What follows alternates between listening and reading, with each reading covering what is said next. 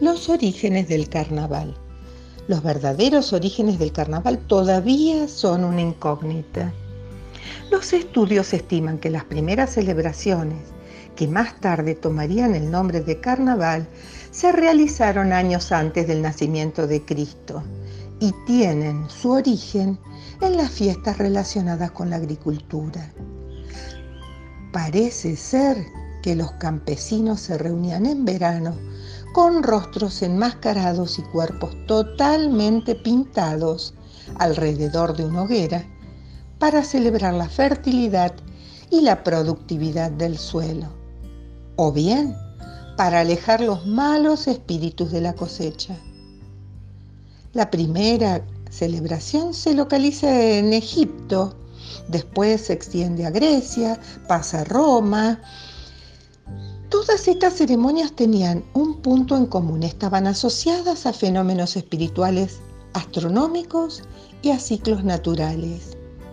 Asimismo, se manifestaban a través de expresiones como la danza, los cantos, la sátira, las máscaras y el desorden. En una sociedad con tantas diferencias sociales, las fiestas suplían la necesidad de libertad para todos ricos y pobres se mezclaban durante el carnaval sin reconocerse bajo la tela y las máscaras del disfraz. El carnaval de Venecia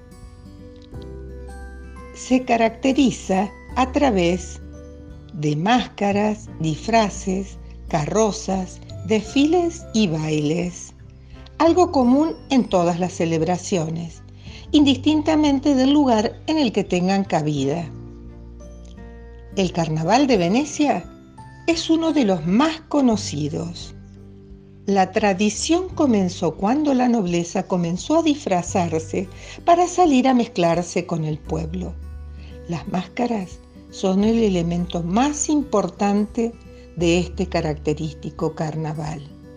Desde entonces se ha ido expandiendo por distintos países del mundo.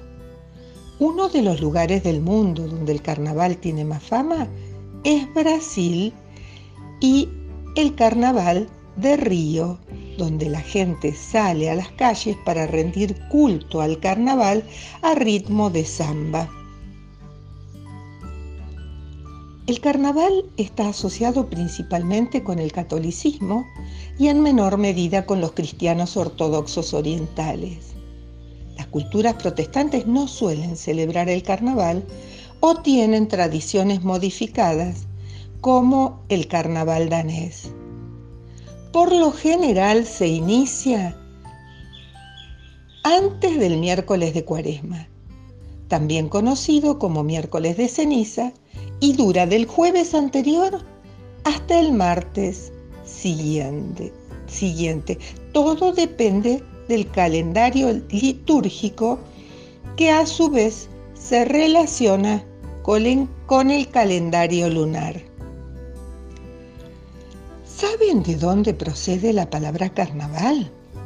Del italiano carnevale y esta a su vez de la palabra latina carnem levare, que significa quitarse la carne.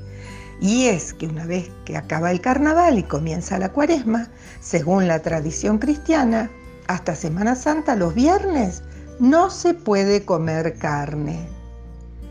En algunos países el carnaval se realiza en época de frío, en Europa, en América del Norte, porque es invierno. En cambio, en África hace muchísimo calor y en algunos lugares del planeta el carnaval tiene su propio dios o su propio rey, que le llaman Momo, y está representado por un hombre bajito, regordete, que siempre va vestido de verde o rojo y el último día de carnaval se lo manda a la hoguera.